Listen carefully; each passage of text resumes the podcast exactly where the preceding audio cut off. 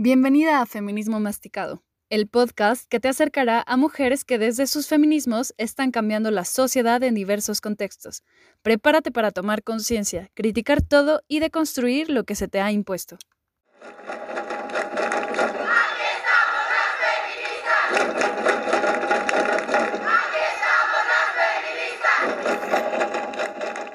Hola otra vez, bienvenidas mujeres y personas a este quinto episodio del Feminismo Masticado. Yo soy Daniela Olro y el día de hoy vamos a estar hablando de la, de la denuncia y la impunidad.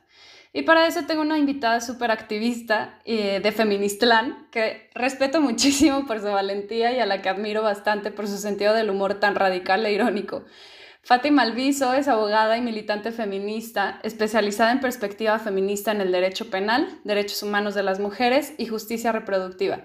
Y cuando el patriarcado se caiga, o lo tiremos más bien, Fátima se dedicará a cocinar y crear cervecitas, así que espero que eso suceda muy pronto.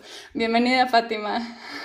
Hola, hola Daniela, muchísimas gracias por la invitación. Este, sí, yo también yo espero que ya esto, esto termine para poder irme a hacer cerveza, la verdad. Sí, ya, ya urge. Oye, este, pues bueno, vamos a hablar de denuncia de impunidad, pero antes de entrarle al tema, pues te quiero preguntar algunas cosas más personales acerca de tu feminismo para que las que nos escuchen pues puedan lograr visibilizarte desde ese lugar en el que tú estás hablando. Entonces, pues quisiera saber cuándo comenzaste tú tu feminismo. Yo, bueno, eh, creo que luego todas eh, comenzamos diciendo que nos volvimos feministas por nuestra historia, pero yo me volví misógina por mi historia, ¿no? Era una niña y luego una joven eh, profundamente afectada por la violencia patriarcal y por la alienación. Entonces, cuando llegué a la universidad, continuaba con estas ideas, pero me comencé a acercar a sectores de la izquierda en la Facultad de Derecho de la Universidad Autónoma de San Luis Potosí. Raro porque además este, eso sí es un cactus en el desierto, una chela en el desierto, es muy difícil de encontrarlo, muy difícil. Me acerqué a los cinco o seis monitos que se consideraban de izquierda en la facultad y comencé a relacionarme con ellos. Ahí es cuando me acerqué al marxismo.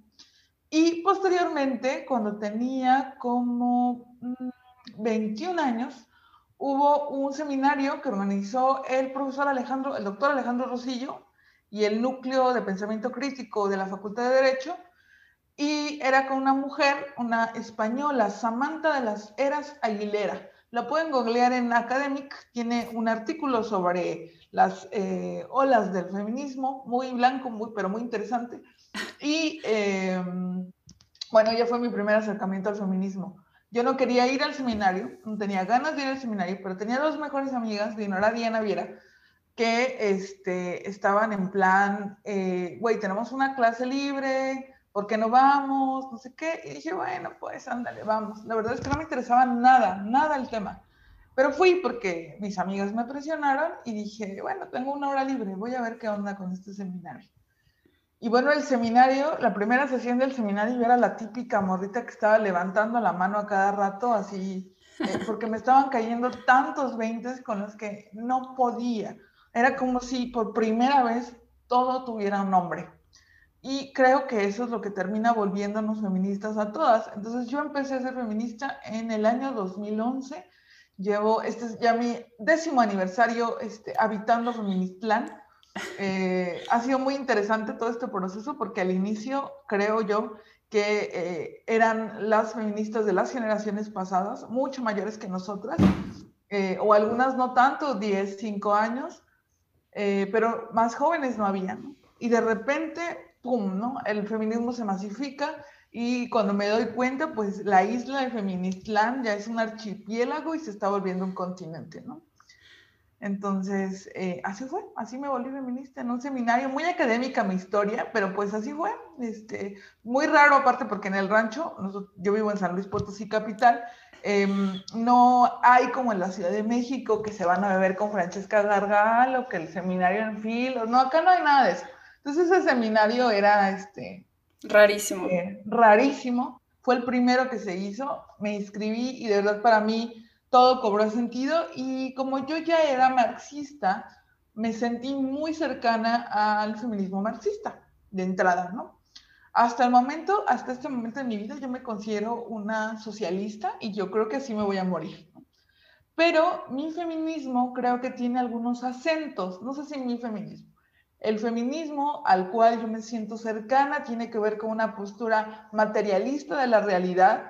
No, no creo en ningún tipo de esoterismo, no creo en la espiritualidad, sí, se los digo abiertamente. Soy materialista, el feminismo con el que me siento afín también es un feminismo materialista, soy socialista de mi postura política eh, social y em, me siento cercana a algunas posturas del feminismo radical, pero justo porque eh, me formé como, como marxista, como socialista, hay algunas cosas con las que no coincido porque muchas veces el eh, feminismo radical o algunos sectores del feminismo radical y del queerismo creo que se acercan a lo ultra. Lo ultra para mí es desmovilizador. Yo jamás estaría de acuerdo con una postura o fascista o del otro lado que inmovilice de tan crítica que sea, ¿no? A mí me interesa, como a, como a todos los militantes marxistas, me interesa la transformación del mundo. Entonces, claro. más o menos ahí, ahí me siento cercana. Estoy como entre que marxista, feminismo marxista y eh, radical. Como que ahí, ahí estoy. En esa línea. Más o menos, porque Kalinda Marín le llama feminismo de la emancipación.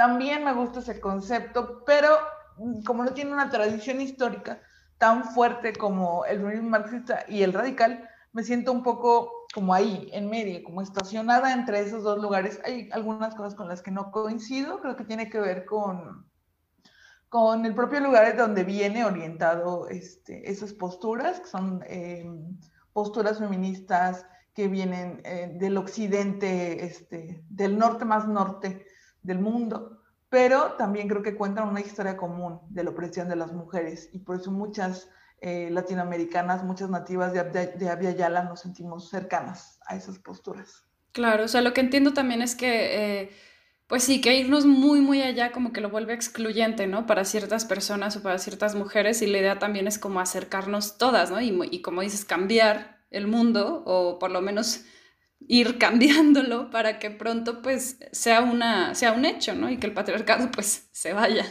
Sí, sí, es que sí creo que necesitamos tomar algunas decisiones. Yo, por ejemplo, creo en redes sociales, ¿no? Que luego puede ser un filtro quién tienes en redes sociales. Yo tengo compañeras de muchas posturas políticas, eh, por ejemplo, una postura al interior del feminismo que es muy controversial, tiene que ver con la explotación sexual para algún sector del feminismo, trabajo sexual, para otras, incluyéndome, es explotación sexual. Entonces, ahí hay un debate fuertísimo en el feminismo y yo tengo compañeras eh, de muchas posturas políticas, incluso mujeres que se reivindican a sí mismas como trabajadoras autónomas, eh, eso no ha hecho que mi postura eh, se modifique de, de, de, fondo, pero sí ha hecho que afine mi discurso, que entienda cosas que no había entendido, que nutra aquello que quiero hacer y cómo lo quiero construir, y también mis procesos de intervención.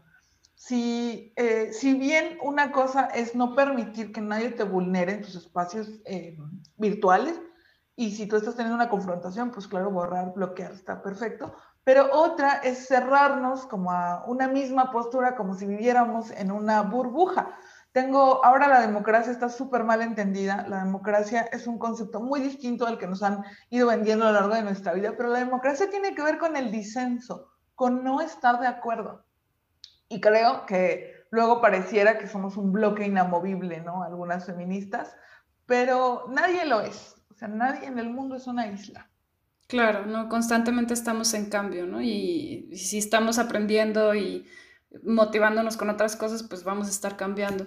Entonces, pues sí, me parece súper interesante lo que nos dices, Fátima. Y pues te quiero preguntar, eh, pues tú, si, si crees que perdiste algo o ganaste algo al empezar a ser feminista. Perdí la misoginia, perdí el odio hacia, bueno, la misoginia nadie la pierde del todo, ¿eh? Eso es una sí, está del ego. Em, la misoginia un poco, eh, creo que perdí amistades, pero tampoco fue una pérdida al final. O sea, cuando pasó, yo te digo, yo era una eh, militante marxista, yo estaba en el activismo de izquierda. De hecho, ahí me, ahí me involucré de lleno con las causas sociales en un espacio mixto de trabajo, un colectivo universitario mixto. Eh, ahora mis excompañeros de ese colectivo son asesores de diputados, eh, son em, siervos de la nación de la cuarta transformación. Este, bueno, los que les fue, los que tomaron estas decisiones, ¿no? Pero en su mayoría a eso se dedican. Las que éramos feministas, no, ¿no? Las que nos volvimos feministas, no. Pero mira, mis compañeros hombres, sí. Creo que cuando pasó, cuando rompí con ellos, cuando rompimos, porque no fue solo mi decisión, también fue de ellos, eh, para mí fue muy doloroso, porque era un lugar en donde yo me había encontrado con eh, otras personas que creían que otro mundo es posible, como lo creyeran. Entonces fue muy doloroso porque además no fue un proceso em, amable, fue muy violento. Eh, entonces me dolió mucho, ¿no? Perdí amigos, pero luego entendí que no perdí nada. Em, no sé si hubiera perdido algo más. También perdí oportunidades este, laborales, no porque ya no se me ofrezcan, sino porque ya no puedo aceptarlas. O sea, hay cosas que desde que soy feminista no puedo hacer. También hay algunas cosas que no hago este, siendo militante de izquierda, por ejemplo, el, el INE tiene un fondo eh, de 3% para la capacitación y la participación política de las mujeres. La verdad es que mm, no gano mucho luego y eh, las capacitaciones a partidos políticos se pagan muy bien, pero mm, yo no puedo, o sea, yo no puedo dar capacitaciones al PAN, ¿no? Por ejemplo, o sea, no, no puedo. Eh, o sea, muy padre y todo, ¿verdad? No, no. Sí, como que no es congruente contigo, te, te hace, te choca. No, eso no puedo. Otras cosas que no puedo, por ejemplo, es eh, fingir que sí estamos haciendo algo cuando no estamos haciendo nada y que eso me pasa luego cuando me invitan a proyectos solo para taparle el ojo este, de que están haciendo algo con perspectiva de género y ahorita vamos a platicar, pues la perspectiva de género no es un enchufe, ¿no? O sea, no es un interruptor, no se apaga y se prende, ¿no? No por decir, tienes perspectiva de género, ya la tienes. es una serie de acciones, de, de, distintos procesos que entonces llevará a que aquello que estás realizando tenga peje, pero si no es así, pues no. Em, todas esas cosas no las puedo, no las hago, no las quiero hacer, porque tiene que ver con mi ética como feminista y como una mujer de izquierda. Em, ¿Qué más perdí? Este, mi exnovio violento, bendito Dios, una cosa muy maravillosa, tardé 10 años en quitármelo de encima, o sea, también, este, si, si, nos está escuchando alguien que lleva muchos años con su, con su ogro, este, se puede salir, no porque lleves muchísimos años, ya estás condenada. A mí me vendieron esa versión de, eh, ya llevas demasiado tiempo con él, vas a desperdiciar, ¿no? Este, el tiempo que le invertiste. Y pues, este no lo vean como una inversión, véanlo como un robo. Y eso va a hacer más fácil que terminen las relaciones. también eso me lo quitó el feminismo. El feminismo me quitó el miedo, me quitó la vergüenza. Este, creo que a las mujeres nos introyectan la culpa de ser quienes somos, de existir en el mundo. Entonces, a mí el feminismo me hizo entender muchas cosas, pero una muy importante tiene que ver con el derecho a ser ridícula es algo que los hombres ni se cuestionan, o sea, ellos son ridículos cada vez que quieren y no se cuestionan, y a nosotros tenemos que ser tan correctas siempre. Sí, siempre. Tan perfectas. Y preciosas. Y preciosas. Y entonces, a mí algo muy importante para mi desarrollo como persona, como activista, como lo que quieran, ha tenido que ver con el derecho a ser ridícula. Y em, me gusta mucho porque siempre me preguntan, ¿cómo hiciste para hablar eh, también en público, no? Y yo les platico siempre la historia que en mi primer meeting en la facultad, tenía 17 años, me dieron el megáfono para hablar, estamos en una protesta por las elecciones universitarias en contra de la FUP en aquel tiempo. Y, o sea, ya te estoy hablando, o sea, parece que pasó ayer, ¿verdad? Pero este año 13 años de esa vez. Em, entonces, em, ya pues estaba yo hablando, empezaron a poner el megáfono y lloro. Y eh, eso fue una constante durante mis primeros años como activista. Cada vez que agarraba el micrófono o el, megáfono, lloraba.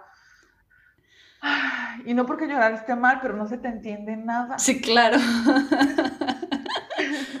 Entonces, pues algo muy positivo para mí fue que el feminismo me hizo perder el miedo al ridículo, el miedo al ridículo me hizo ganar este, confianza. Ganar confianza y la confianza eh, te va a ayudar para un montón de cosas en tu vida y eso te lo da el feminismo. El feminismo también me dio una casa en, en cada parte de este país, en cada parte del mundo. Eh, y eso para mí ha sido muy real. ¿eh? Ahora que viví en Ciudad de México, me quedé en la casa de una feminista, mamá de otra amiga feminista. En Guadalajara tengo mi casa, este, con, con Citlali de Clitoralia. En Chiapas tengo una casa donde puedo llegar. Me iba a vivir a Oaxaca. En Oaxaca también, este, ahí un poco la red de apoyo tenía que ver con eh, gente de izquierda y con eh, feministas. Feministas que nunca he visto más que en redes sociales. Entonces, creo que luego eso también te gana una casa en el mundo, te gana un, un saber que no eres la única loquita que anda en estas cosas. Mm, y te da una perspectiva más amplia. Creo que con el feminismo casi todo es ganar cuando le das un poco de tiempo a respirar a tus pérdidas. Claro, sí, totalmente. Sí, más que perder, como que luego te das cuenta que no ocupabas eso y que está muy bien haberlo, haberlo perdido en la vida. Sí, sí, duele muchísimo, muchísimo. Yo me quedé sin muchas amigas también y me decían, es que eres muy radical. Todavía hace poquito me junté con una y me decía, uy, es que eres muy radical. Y yo decía, bueno, disculpa, pero yo así soy, pues ¿qué hago? Pues ni modo, ya también hay que decir gracias por todo, ya, ya no me corresponde estar aquí, ¿no? Y comprender que no es nuestro lugar. Pero bueno, dolió muchísimo. No, sí, duele, duele un montón. Yo, la única amiga que conservo de de esas amigas de toda la vida es mi, eh, mi contadora. Mi contadora y yo nos conocemos desde la secundaria, nos conocemos cuando cumplimos 11 años eh, y somos amigas desde entonces. Ya tenemos casi, este año 20 años de conocernos. la única amiga que conservo, pero creo que la, ella no se reivindica feminista, pero eh, ella es católica, este, ella cree en la familia natural, este, solo ha tenido un novio en la vida todo, todo el, show, mi amiga, pero, pero el respeto. sí, muchísimo, muchísimo respeto de ambas partes. Yo la quiero muchísimo. Ahora en diciembre este, tenemos mucho que no nos veíamos. Nos hicimos un regalo y ya sabes, ¿no? Las dos a punto del, de la lágrima de nuestros 20 años de ser amigas. Entonces, sí se puede, pero cuando hay voluntad de las partes y no ganas de molestar o cambiar a la otra, ¿no? Sí, sí, sí, que eso también fue parte de mi error, ¿no? Querer cambiar todas las cosas al principio de mi feminismo, querer decir, todo está mal. Sí, ahí estuvo, yo, todos estuvimos ahí, ¿no? Yo creo que todos estuvimos en esta parte de que, de que todo está mal, todo tiene que cambiar. Y luego, eh, casi siempre se demuestra con esto de que te peleas en los grupos de ventas este, o en las notas periodísticas. Y ya creo que luego pasa un poco de tiempo, ¿no? El feminismo también, como el, como, pues sí, se asienta un poco en tu cabeza, en tus reflexiones, y notas las fugas de energía y que esas fugas de energía no siempre están yendo al lado correcto, que este, necesitamos concentrar energía tal vez en algo que nos apasiona dentro del feminismo, porque además el feminismo es inmenso, o sea, cuando nos dicen algo así como que nada más es la cosa de las mujeres, eh, sí, es un tema de mujeres, pero las mujeres estamos en todos lados y en todos los temas. Por lo tanto, el feminismo es inmenso. Sí, sí, sí, totalmente. Las mujeres somos más de la mitad de la población, así de simple. Oye, este, y bueno, si hubieras nacido ya en Feministlán Continente eh, o Mundo Feministlán, ¿qué hubiera cambiado? Mm, uy, no, pues cámara. Este, mm, ¿Qué hubiera cambiado? Yo creo que todo. Eh, tuve una infancia muy complicada, tuve una infancia con mucha eh, violencia. Mi infancia tuvo que ver con varias cosas y creo que por eso yo estoy muy convencida que hablar de un feminismo sin conciencia de clase para mí no tiene sentido. Eh, yo se lo he dicho muchas veces a mi analista y lo digo cada que puedo yo primero me sentí pobre y luego me sentí mujer. Eh, la pobreza para mí fue algo que arrasó mi vida eh, por completo y además todavía, a pesar de que ahora ya no estoy en el mismo espectro de pobreza que en mi infancia, este, ya, ya tengo que comer, ¿no? Este, ya no me preocupo tanto por la comida, por el acceso a ciertas cosas, porque nos corten la luz, por la ropa pero aún sigo en una cosa muy parecida a la pobreza pausada. Este, eso para mí marcó, marcó una cosa muy importante. Mi mamá es obrera, mi papá también, Eh, bueno, mi papá se dedica a ser mecánico, mi mamá es obrera, ganaba el salario mínimo, ella me mantuvo prácticamente sola toda mi vida. Y entonces yo siempre digo, primero me sentí pobre y luego me sentí mujer. Como mujer, como niña, eh, violencia sexual en la infancia de un perpetrador muy cercano en la familia, mi papá. Y luego, eh, gracias a eso que me pasó en la infancia, por la vulnerabilidad que eh, todas las niñas en situación de pobreza se encuentran, las niñas y los niños en situación de pobreza se encuentran, eh, estuve expuesta a más episodios de violencia, a más episodios de violencia sexual y claro, caí con un depredador con el que duré 10 años. Para mí ese tipo sí es un depredador, duré 10 años con él, una relación súper violenta, súper tóxica, este, más tóxica que Chernobyl, muy difícil. Y luego, este, justo como por esto de estar lidiando con la violencia sexual y la pobreza y el no desear ser mujer, porque creo que eso pasa a muchas de nosotras, este, que una necesidad de, masculinizar, de masculinizarte para protegerte de la violencia externa. Y eh, eso me pasó a mí, entonces una, mm, un vehículo de esa masculinización era el alcohol. Eh, el alcohol y la fiesta, en el alcohol y la fiesta las mujeres somos extranjeras, entonces eh, fui víctima de violación en dos ocasiones. Eh, de parte de amigos, ahora ya me queda muy claro que fueron violaciones. Eh, entonces, creo que si el mundo fuera feminista, a mí también me, gusta que, me gustaría pensar que el mundo fuera anticapitalista, porque, sí, porque si seguimos en un sistema mundo que prioriza la ganancia versus el bienestar, eh, el bienestar no como palabra robada de la cuarta transformación, el bienestar en el sentido de la vida digna, eh, hablaríamos de otro mundo completamente, un mundo en donde no se pasa hambre, un mundo en donde no se pasa violencia sexual, en donde eh, nuestras identidades no están encerradas en una caja por ser hombres o mujeres, entonces, creo que todo sería distinto, incluyendo la forma en la que me relaciono con cada cosa y cada persona en el mundo en el que vivo y habito, ¿no? Y con cada animal, porque también ahí hay una reivindicación, este, el anticapitalismo tiene que ver con, eh, con el reconciliarnos, ¿no? Con todas las formas que habitan el mundo. Entonces, pues sí, muy cursi se oye, amigas, pero pues, pues, pues sí, vamos a soñar, vamos a soñar bien. no, sí, totalmente. Y de hecho, quiero decirte que, bueno, yo escuché esta historia tuya que nos acabas de compartir en uno de los talleres que tomé contigo y con su hey de autocuidado. Y, y la verdad es que me, me, dejaste como muy tocada, no por, eh, y no es para menos, porque creo que tu historia es algo como muy, muy fuerte y además lo bien que, que la dices ya, ¿no? Y supongo que no era fácil decirla al principio. Y quiero decirte que saliendo de este taller que tuvimos, porque ahí hablábamos de los secretos familiares, también hablábamos de cómo estábamos como peleadas también un poco con ciertos hombres de nuestra familia y, y a lo mejor no necesariamente porque nos hubieran hecho algo, sino porque, pues, porque como que la traíamos contra todos los hombres, ¿no? Entonces, yo saliendo de este taller que tú y Sujei nos dieron, eh, justo me fui a hablar con mi papá, a contarle que había sido violada hace o sea, ya casi 10 años, ¿no? Y no le había dicho, no le había dicho a nadie de mi familia, eh, a mi hermana tal vez, pero ahí fue cuando empecé como a decir, bueno, ya voy a, gritar todo esto. Y justo tiempo después, eh, a lo mejor un mes después, decidí escribirlo. Entonces, yo te quiero agradecer por eso, porque creo que eh, hablarlo, o sea, hace que otras lo hablemos. Y, y justo también, este no sé, eh, bueno, mencionabas otras cosas, eh, pero ya se me fue, ya se me fue haciéndose la cabra al monte horrible. Eh, pero pues te quiero agradecer por eso y creo que el, la siguiente pregunta es eso, ¿cómo acercas el feminismo a otras mujeres? Y justo pues te quiero preguntar, además de, de, ya decirte que ya lo acercas de una manera así más personal.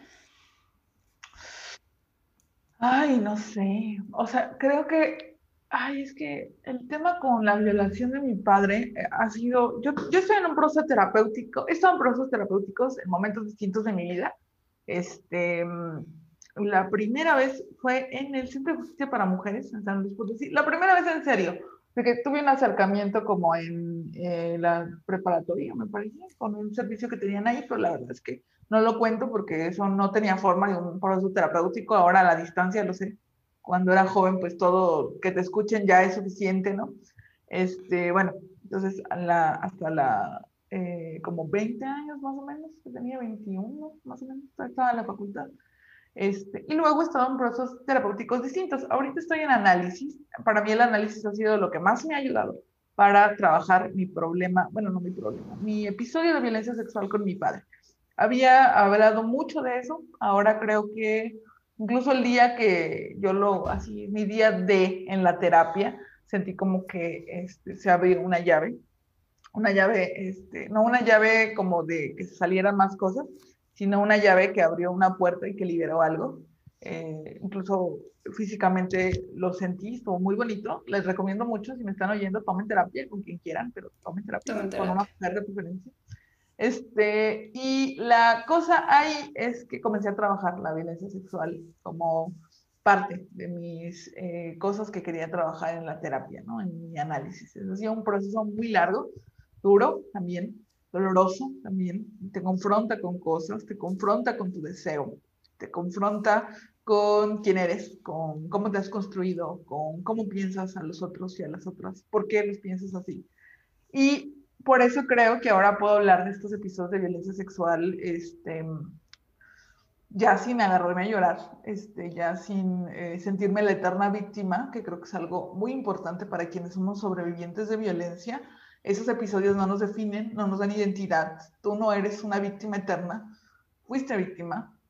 Eh, tal vez todavía sientas las secuelas de eso que, que te pasó, pero vas a trascenderlo y vas a hacer un montón de otras cosas que no solo va a ser ser víctima.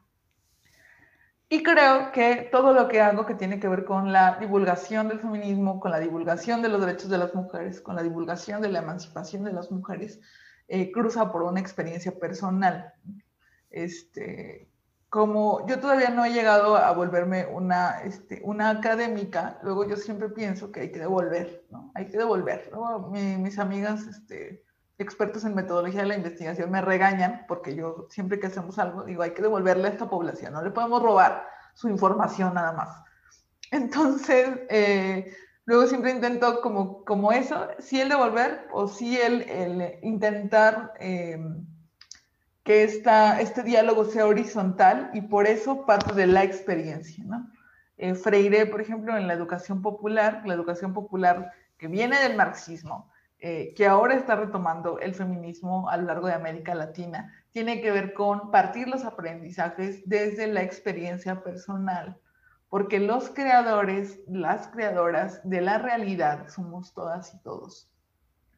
Entonces, eh, creo que mucho de la divulgación que hago tiene que ver con mis redes sociales. En mis redes sociales siempre parto de la experiencia personal y intento dar como alguna reflexión que pueda aterrizarle a otras mujeres eh, soy facilitadora de talleres. Eh, mi acompaña, el acompañamiento jurídico que hago lo hago desde la defensa participativa, que es un paradigma eh, del derecho, del derecho en América Latina, que tiene que ver con que las personas, las víctimas, em, trabajen en su propio proceso de defensa, entiendan lo que está pasando y tomen decisiones plenas. No que el abogado te diga qué tienes que hacer y entonces esto sea la única alternativa que tengas y eh, intento vivir mi vida este, lo mejor posible para mí. Y lo mejor posible para mí tiene que ver con el trabajo por vidas dignas para todas y todos, porque como ya dije, nadie es una isla. Entonces, eh, creo que eso es lo que hago para difundir la palabra del feminismo. Este, intento también entender que no todas vamos a hacerlo, que no todas vamos a pensar igual, que nuestras historias y trayectorias de vida nos van a llevar a caminos distintos eh, pero tiene que ver con el ejercicio dialógico y horizontal entre nosotras. Claro, el dejar como las jerarquías, ¿no? Y el paternalismo o maternalismo, sino como irnos a la par. Pues sí, oye, y pues bueno, ahora sí vamos a hablar un poco de, lo que eh, pues te invité a hablar. Digo, creo que además esto, todo lo que hablamos ya es importante y creo que va a servir muchísimo para las que nos estén escuchando, los que nos estén escuchando. Este, pero bueno, yo te invité para hablar de la denuncia, justo por tu labor como abogada feminista y pues de la impunidad, ¿no? Porque van de la mano totalmente, porque hay mucha impunidad en muchas denuncias y, y bueno, contarte que pues a mí el caso que más me ha marcado laboralmente, o sea, desde mi lugar de trabajo, Sí, es un doble intento de feminicidio a una chava con su bebé y fue algo que a mí me marcó muchísimo y acompañarla también como en su búsqueda de empleo y demás fue algo muy fuerte y que, o sea, no por nada me volví así como tan radical, decían mis amigas, porque era algo que me, que me pegó demasiado, ¿no? Como, como bien hablábamos un poquito antes del podcast de eso. Y, pero hay un caso que, que creo que es eh, lo que caracteriza también mucho el feminismo en México y del el levantar las voces en México, que es el caso de Campo Algodonero, que es el que más me hace eh, entender por qué el feminismo activista y radical, ¿no? Y por qué entender, eh, digo, entender que también la impunidad hasta dónde llega, o sea, es impresionante cómo, el, bueno, el otro día estaba en el trabajo haciendo algo de, de la sentencia, la estaba resumiendo, y bueno, además de que es una sentencia larguísima y que nadie, o sea, nadie si no ha estudiado algo eh, o de feminismo o de derecho o algo, o sea, si la ves dices no entiendo nada. Pero, o sea, es, muy poco accesible, ¿no? La justicia en este país, todos los términos que se utilizan, todo, o sea, como, ¿cómo vas a entender esta sentencia de 200 y pelos de páginas, ¿no? Si, si nunca has escuchado esto. Pero bueno, el caso es de que me impresionó tanto que o sea, este caso se presenta en 2001 y no es hasta el 2009 que ahora sí que el Estado mexicano queda obligado, y no porque ellos quisieran, ¿no? A, resarcir todo esto y a dar acceso a esta justicia. Y es impresionante ver cómo las mujeres, mamás de, estas mujeres eh, que, sufrieron un feminicidio y toda la familia, fue además eh, también violentada en todo este proceso, eh, que fue también pues eh, se, combinaron muchas cosas ahí con el narco y demás, horrible, ¿no? Y bueno, de hecho, quiero recomendarles el podcast que vi que tú recomendaste de la nota roja, que está muy, muy bien hecho y que explica mucho. Y también el video de la herencia de las ausentes en YouTube, que creo que también explica bastante bien como el caso del campo algodonero y entender por qué eh, las paredes, por qué los vidrios rotos, o sea, porque la, la justicia en este país es muy difícil, ¿no? Es, es como inalcanzable parece y pues que tardan 10 años a veces o, esto de que a las mujeres que, a las mamás de estas chavas que, que, asesinaron en Ciudad Juárez, les entregaban incluso otros cuerpos que no eran de sus hijas y les decían, este es el cuerpo de tu hija y les perdían las fotos y demás. Y bueno, una cosa horrible. Entonces, pues te quiero preguntar, eh, ¿cuál ha sido para ti el proceso que más te ha marcado y por qué? Eh, sí, incluso en esos casos hasta les entregaban partes del cuerpo. Y eso lo vamos a ver muy lamentablemente, este, te digo que por eso creo que el feminismo tiene que tener un tema de clase. En el podcast que estamos hablando, hablan incluso sobre cómo hay un enroque entre eh, ser mujer, pero ser pobre y ser morena, ¿no? Eh, en este país, ser eh, mestiza en este país. Sí. Y eso es importante porque las mujeres que murieron en campo algodonero, si bien eran mujeres como, como cualquiera de nosotros, eran mujeres obreras. Mujeres obreras que además estaban matando en las maquilas. Este, el, marxismo es abolicionista del trabajo. Eh, y el abolicionismo del trabajo luego suena muy mal para eh, quienes hemos sido educados en la compulsión este, del trabajo, del, del, consumo y de la explotación, de la autoexplotación.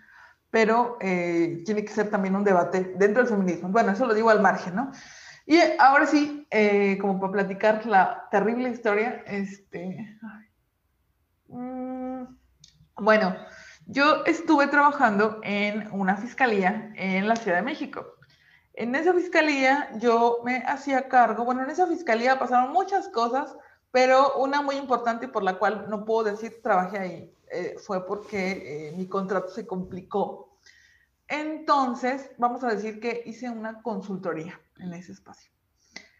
Y estuve ahí aproximadamente medio año, eh, aprendí mucho y en ese medio año yo me estoy haciendo cargo de la atención a mujeres víctimas eh, y colectivos. En ese lugar, eh, justo por ese tema de la atención, había un caso que todavía no tiene sentencia, por lo tanto no puedo decir el nombre de las personas involucradas, pero eh, el resumen es una historia común en nuestro país. Una mujer joven, madre soltera, que confía eh, en un hombre y este hombre la asesina en su primera cita. La asesina y la violenta sexualmente. Su mamá, quien es una mujer indígena de, eh, originaria de una región de mucha pobreza en nuestro país, había migrado a Ciudad de México para dar una mejor condición de vida a su hija, su hija asesinada. Y cuando su hija fallece, eh, ella tenía a su vez un hijo, un hijo de dos, tres años, y eh, la abuela se vuelve madre. Además del dolor de una mujer que pierde a su única hija, pierde su casa porque ya no podía vivir en la Ciudad de México. Vivir en la Ciudad de México para ella era tan desgarrador que ni siquiera quiso volver por sus cosas. Se fue de regreso a la ciudad donde es originaria y allá, claro, una mujer pobre que nunca jamás pudo ahorrar, este, no, tenía nada, volvió a, su antigua eh, pueblo a dormir en el, piso con su nieto. Y cuando eh, tenía que completar las diligencias este, de su hija, bueno, la, la, ventaja que tuvo ese asunto fue que este, tuvo un, detenido prácticamente inmediatamente. La señora no estaba segura de que él había sido. Ella estaba muy convencida de que el asesino era eh, la expareja de su hija. Eh, las pruebas periciales decían lo contrario. Eh, igual a la señora se le dio la mejor atención posible. pero el sistema, el sistema en toda la extensión de la palabra es tan potente y está tan inserto en las personas que eh, si bien ella no iba a tener una dificultad para el acceso propiamente a la justicia, em, iba a empezar un eh, litigio de guardia y custodia, un proceso de guardia y custodia por la guardia y custodia del menor hijo de su hija asesinada. Y quien le estaba reclamando la custodia era la expareja de su hija, cuyo, cuya aparición en la vida de ese niño eh, prácticamente era la primera vez. Y él, eh, además de nunca haberse hecho cargo, este, él era, eh, había sido muy violento con ella, con la joven que fue asesinada. Y su mamá estaba, la mamá de ella, claro, estaba en la total negativa de que él se llevara al menor. Pero todo mundo, todos los operadores, exceptuando mi jefa y quienes integramos su equipo, mi jefa la admiraré para toda mi vida, mi ex jefa, la admiraré para siempre, es una gran defensora de derechos humanos, un ejemplo a seguir, este, una mujer de un corazón inmenso además. Em, bueno, ella y yo intentamos pues eh, ayudarle a la señora para que no se llevaran, no le robaran a su, a su nieto, pero en términos jurídicos, quien tenía más derecho, sí era él.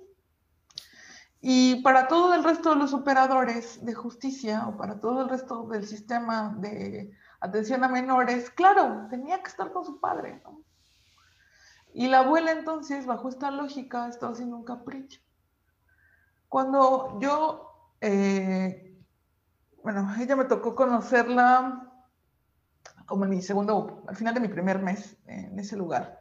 Y estuve trabajando cerca de ella, de sus acompañantes y su defensa, su, asesor, su asesora jurídica, hasta el final de mi periodo en ese trabajo me rompió el corazón cada vez, la vi en dos ocasiones, este, pensé mucho en su asunto porque además tenía muchos ápices, eh, la señora estaba en una situación paupérrima, este, no tenía los recursos suficientes para casi nada, pero eso no era al 100% su responsabilidad. Y ahí fue cuando me di cuenta que hay cosas que incluso en el trabajo con los feminicidios no estamos haciendo o no estamos cruzando. Y tiene que ver con que ya nos damos cuenta que la guerra contra el narco generó eh, desplazamiento forzado. Y en términos del derecho humanitario, ese desplazamiento forzado tiene que ver con crímenes de lesa humanidad. Entonces, esa señora se había tenido que desplazar por la violencia feminicida a otro estado. Ella era una desplazada, pero nuestra norma, desde eh, la mirada patriarcal, la mirada de los hombres, no cabía ella desde ese lugar. Además, hubo una serie de peleas este, hace de peleas de disputas porque no se le quería reconocer la calidad de víctima. Luego, eh, las instituciones encargadas de garantizar los derechos de las víctimas allá en Ciudad de México no querían proporcionarle los viáticos, luego sí, luego nada más los viáticos parciales. Luego había otros gastos que se tenían que hacer y que lo mejor, la mejor eh, interpretación de ella, de la norma, eh, era que se le garantizaran, no se hizo eh, no se le estaba acompañando para tener un litigio justo sobre la guardia y custodia de su menor nieto, sino al contrario, casi se le estaba forzando a que diera al niño a este padre que nunca se había aparecido, que violentó a su madre, que tenía otros cuatro niños de madres distintas. Em, entonces, para mí fue muy doloroso, muy, muy, muy doloroso no podíamos hablar con la señora sino, sin que llorara ah, en videollamada o en, presencialmente. Eh, la última vez que la vi me abrazó en el baño. Yo estaba evitándola porque además para mí de verdad me rompía cada vez que la veía. Entonces eh, me agarró en el baño y me dijo que quería que le devolviera a su hija, ¿no? Y pues, ¿cómo? ¿Cómo? Claro. Ese, ese fue ese fue el caso. Hubo varios más en ese periodo de mi vida que me quedó muy claro que estamos, em, como me dijo una otra defensora que admiro mucho, eh, estamos peleando con un monstruo inmenso con balas de salva. Eh, eso hacemos muchas defensoras.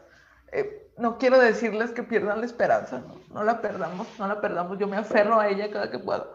Pero ese, ese caso y otros que conocí en ese momento me rompieron, eh, me colocaron una mirada distinta de cómo estaba yo relacionándome con el feminicidio, con la violencia feminicida, con la violencia hacia las mujeres.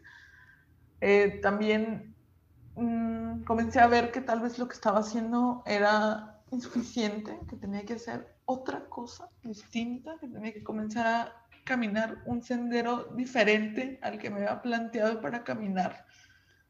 Este, yo siempre había querido ser, y es muy ridículo decirlo, no, no, es ridículo, no, no es ridículo. Este, te los puedo platicar, yo en la facultad, mi abuelo es este, mi abuelo materno fue policía ministerial, eh, ahora fue judicial, pues, ahora policía de investigación hubiera sido, pero bueno, en su momento él fue judicial, mi bisabuelo fue militar. Este, y yo mucho tiempo de mi adolescencia quise ser policía, hasta que me atrapó a la izquierda.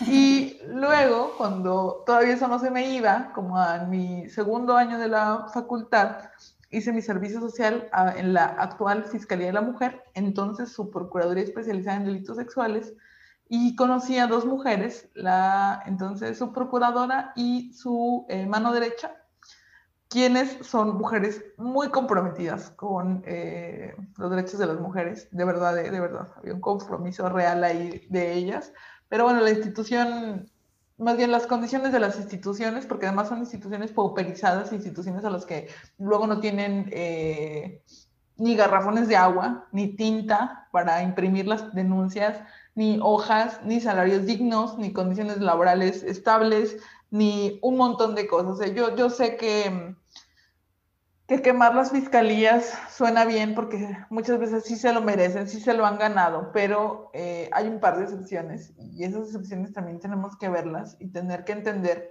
que la, eh, el patriarcado eh, es patriarcado porque es sistémico y como sistema quiere decir que también quienes están buscando justicia desde las instituciones, que son pocas, también tienen condiciones laborales paupérrimas, tienen misoginia institucionalizada en eh, quienes les dotan de recursos, quienes les obligan a, a, no hacer tal o cual cosa por beneficio de la institución, entonces muchas cosas. Bueno, conocí a estas dos personas, yo quería ser ministerio público, crecí con ese paradigma de meta de laboral por muchos años.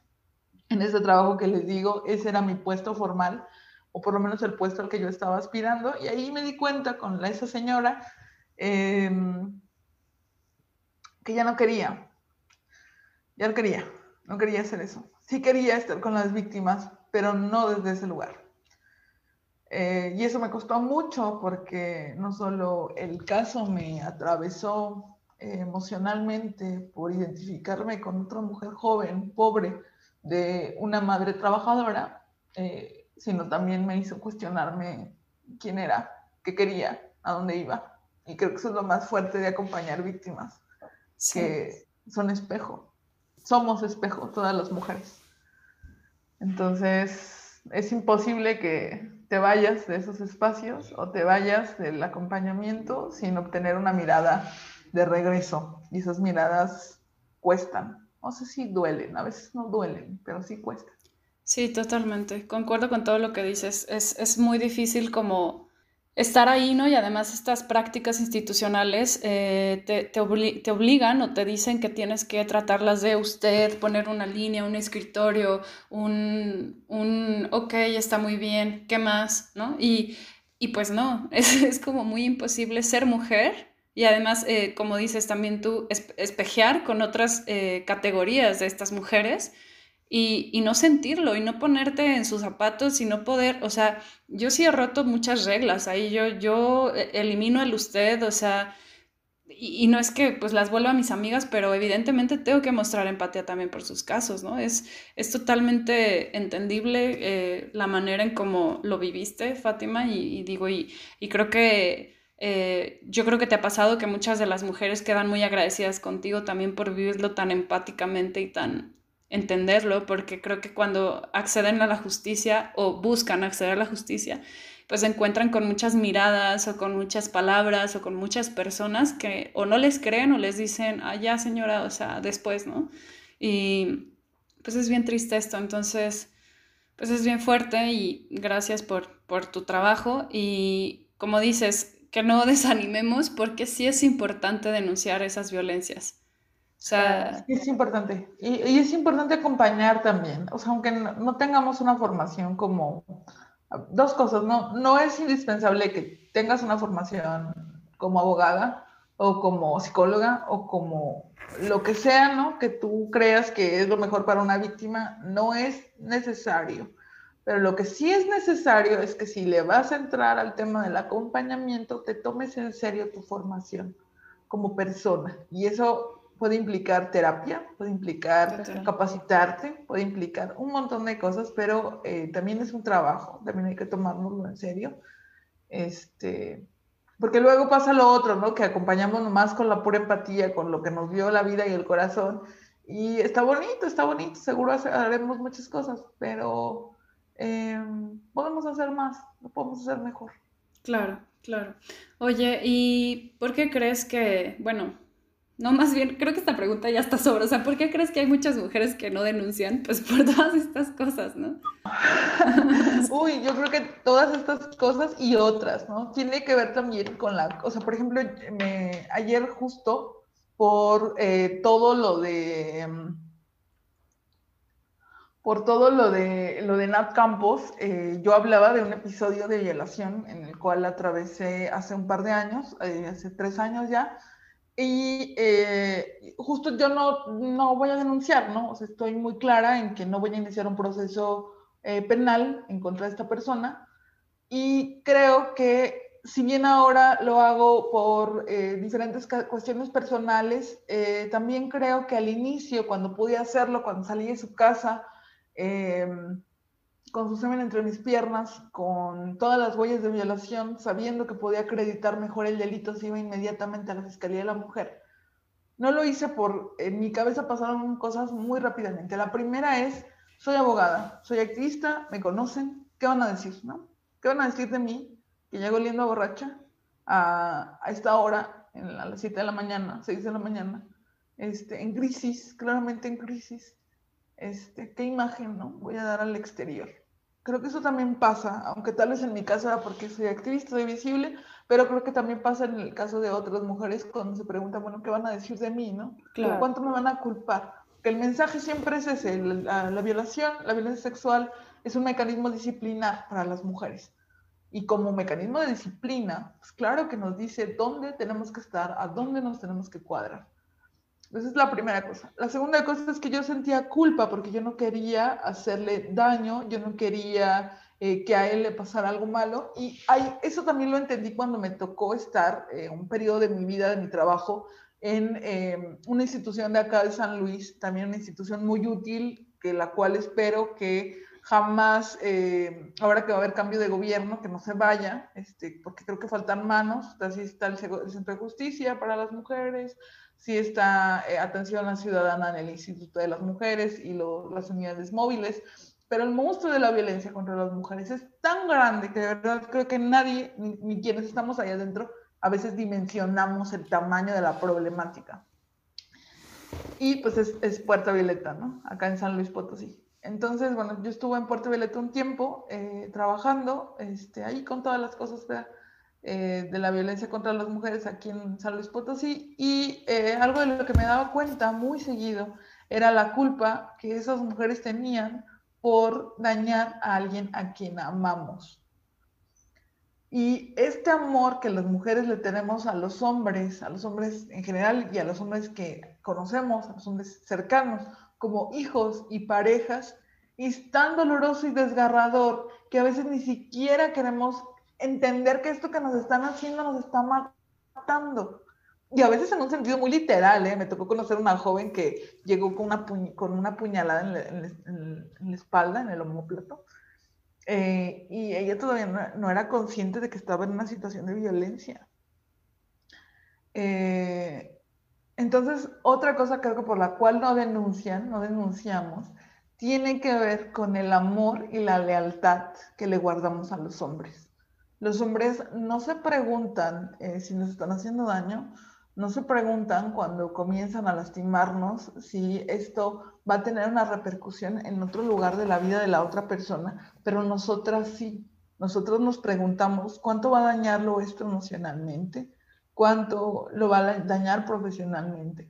¿Me va a seguir amando después de esto? Y el amor heterosexual, la heterosexualidad para las mujeres es una droga tan potente, tan fuerte, que eh, nos convencemos de que, de que el veneno es agua. Entonces, este, no denunciamos, sí, por los, eh, por los retos institucionales, por los obstáculos que nos ponen las instituciones de procuración de justicia, por la misoginia de la sociedad, pero también hay una carga importante en cómo las mujeres entendemos el amor, el amor y nuestras relaciones con los hombres. Sí, sí totalmente. Son como varios sistemas que, que actúan a la vez con el patriarcado y que hacen que normalices todas las situaciones, ¿no? Y justo también por ahí va el amor romántico y el entender que tenemos, o sea, nos han enseñado a ser fieles y a aguantar, ¿no? Desde, desde los códigos penales hasta las religiones, de decirte todo lo vas a aguantar y el amor todo lo puede y hasta, la, hasta que la muerte nos separe. Y el problema es que hasta la muerte nos separe es que muchas terminan muertas por, por justo entender el amor de esa manera. Un amor que sufre, un amor que violenta un amor que, que todo lo puede a, pesar de toda la violencia, ¿no? Entonces... Sí, sí, y que tiene que ver, creo yo, sí con el amor, sí con la institución del amor, pero el amor es el síntoma y la enfermedad es la heterosexualidad, ¿no? Y, ahí eso da para, para otro, este, otro para otro podcast, en el que yo no estoy capacitada porque la verdad creo que eso es un tema para que hablen las lesbofeministas y las, eh, sí, las lesbofeministas, porque son las que tienen la cara, ¿verdad? La cara moral para hablar de eso. Claro, pero sí, la heterosexualidad normada, ¿no? o sea, el hecho de que nunca te dijeron, eh, puedes tener otras eh, decisiones, ¿no? Es como te toca eh, buscar un príncipe y, y ya está. Y es como el binarismo y, tiene que ver con la familia y tiene que ver con el sistema del capitalismo, el crear obreros, un montón de cosas, pero sí, ya después masticamos ese tema, porque si no nos quedamos aquí otras dos horas. Oye, Fátima, ¿hay alguna otra manera para acceder a la justicia?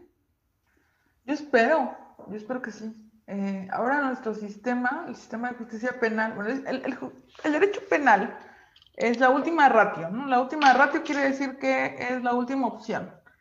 Eh, la última opción, ¿no? Pero el derecho penal viene de una institución muy vieja que tiene que ver con la venganza, la venganza privada y luego la venganza pública.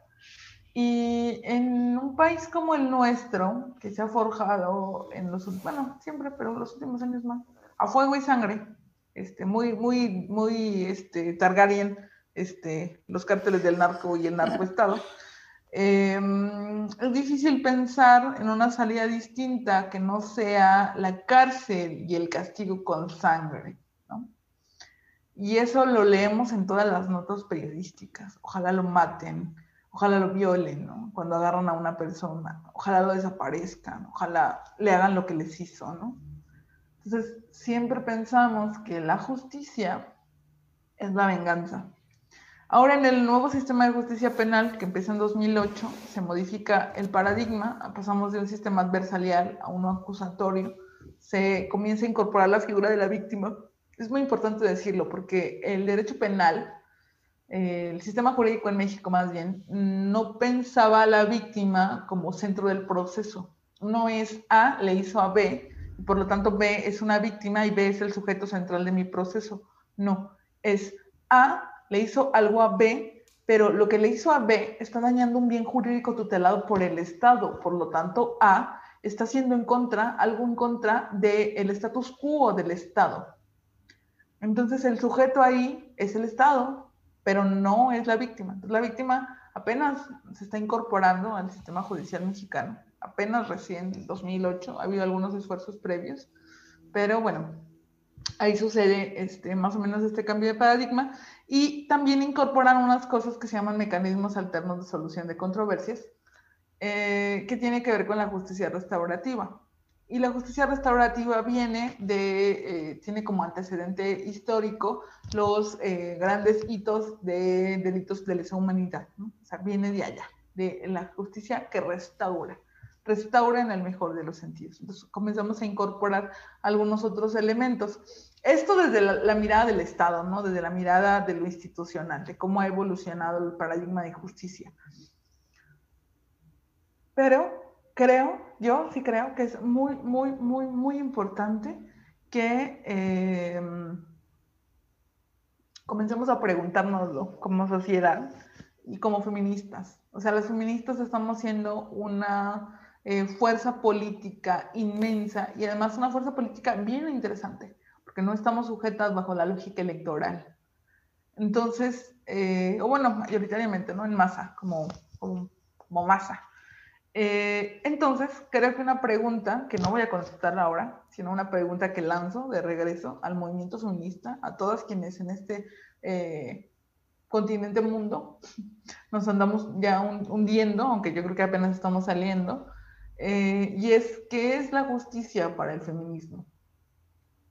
Y ¿qué es la justicia para el feminismo? Va a tener muchas respuestas, pero esas respuestas también se tienen que consensar. Y creo que ahí está una de las claves que vamos a ir encontrando, porque podemos encontrar incluso eh, espacios comunitarios como asambleas, en donde una comunidad decide qué va a pasar con una persona o la otra. Muchas veces estas comunidades no sacan al agresor, no lo encarcelan, sino que intentan que la víctima quede satisfecha de esto que está pasando y entonces la comunidad no genere una nueva tensión o una nueva carga como tener a alguien encarcelado que también va a tener repercusiones para eh, su vida y intenta hacer otra cosa. Esas, esos ejercicios de comunidad se han intentado hacer cuando una mujer feminista agrede a otra mujer feminista con múltiples resultados. Han tenido muy buenos resultados en algunos sectores y han tenido otros, ¿no?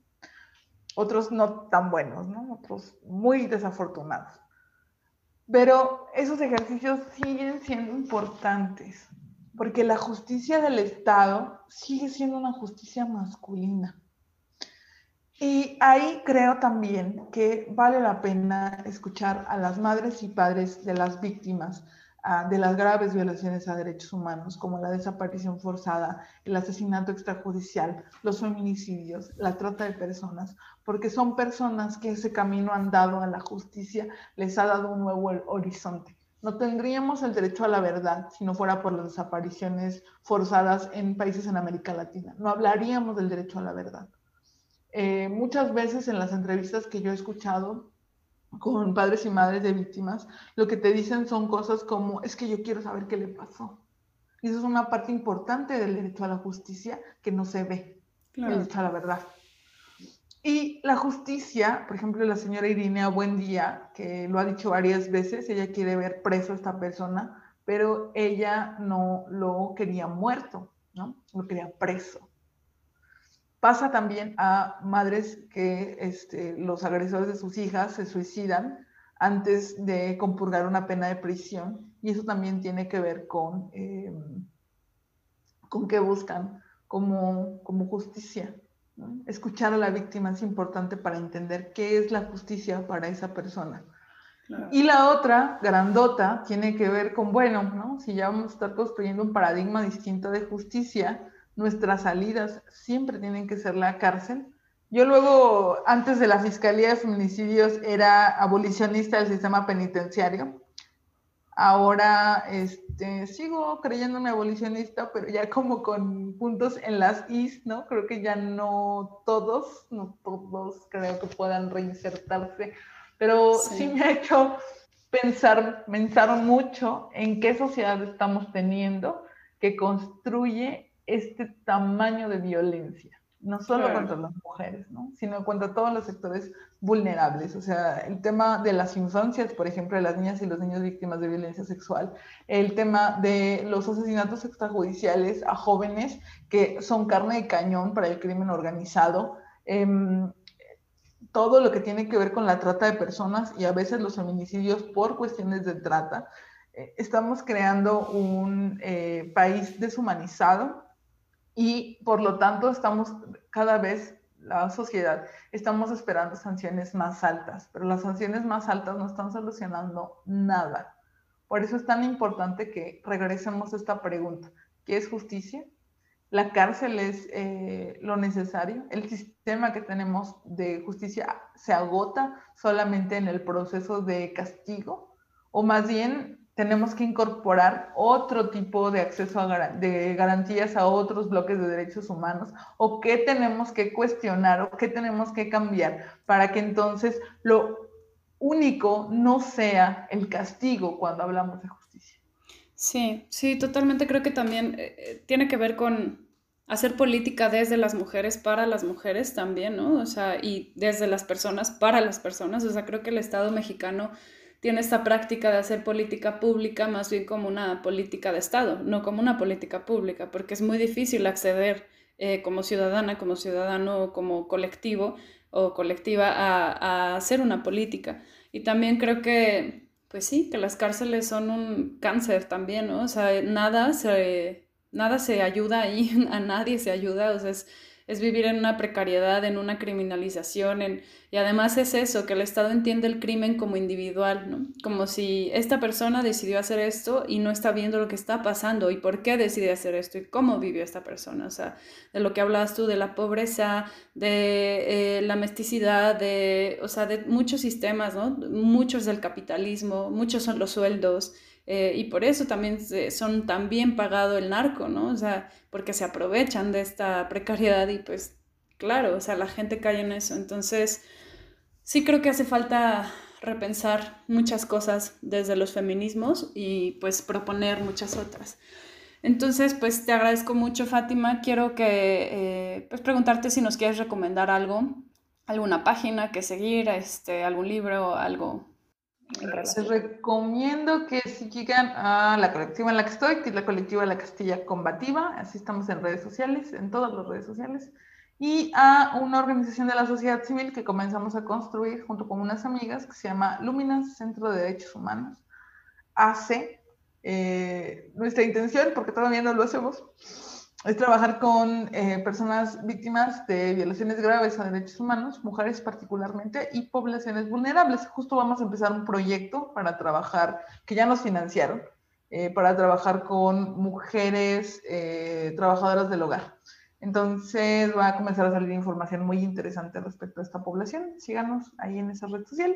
Y como para ir cerrando, en mi perfil personal tengo, se llama Fátima Alviso, Eh, tengo un post de recomendaciones sobre documentos para, de lectura, recursos de lectura o de audio o visuales que nos van a ayudar como a sensibilizarnos desde que se entiende la justicia del lado de las víctimas, pero muy rápidamente se los enumero. Em, les recomiendo un dossier del caso Lesbio Osorio, escrito por la eh, defensora y ahora fiscal de feminicidios, la maestra Sayori Herrera Román les recomiendo un documento em, que es un peritaje psicosocial hacia las víctimas indirectas y directas del caso Ayotzinapa, que se llama Yo solo quería que amaneciera. Eh, ese lo hizo Jimena Antillón, muy bueno también. Eh, les recomiendo este podcast que ya dijimos antes, que se llama La Nota Roja. Eh, y yo recomendaría, sí, las tres muertes de Maricel Escobedo, pero ahí tengo mis ápices porque pues, es una mirada, lo dirige un hombre y como mirada sesgada, la verdad. Tiene sus cosas, pero sí es un documental también que te rompe. Y también recomiendo, em, muy raro, porque no me lo esperaba, pero el, el destripador de, de Yorkshire, eh, no me esperaba que fuera un documental desde la mirada de las víctimas, pero lo es, así que también se los recomiendo. También rescata la voz de las feministas inglesas. Em, eh, sí, blancas y todo, pero también atravesaron por una cosa muy complicada como un feminicida serial y la ineptitud policíaca e institucional en su estado, en su país. Eh, también se los recomiendo. Y finalmente, se me olvidó el último libro que les iba a recomendar. Si están interesados en el feminismo marxista, a Catherine McKinnon, este, mi tía clásica en la vida, todo lo de ella. Eh, también es una feminista radical y materialista, se los recomiendo mil. Y ya, creo. Acompañar a las víctimas, escucharlas, acudir a los eventos en donde llamen, eh, compartir las fotografías de sus hijas y sus hijos desaparecidos, eh, compartir las notas en donde buscan justicia Em, si hay colectas, ayudar a las colectas, si están nuestras posibilidades y si podemos poner el cuerpo junto con ellos, ponerlo. Perfecto. Pues muchísimas gracias por tu valioso tiempo. Eh, creo que hay muchos temas que podríamos ampliar y que podríamos hablar, entonces espero tenerte otra vez por acá en otra ocasión. Y pues esto fue Feminismo Masticado. Ella es Fátima Alviso, yo soy Daniela Olro. Hasta la próxima. Hasta luego.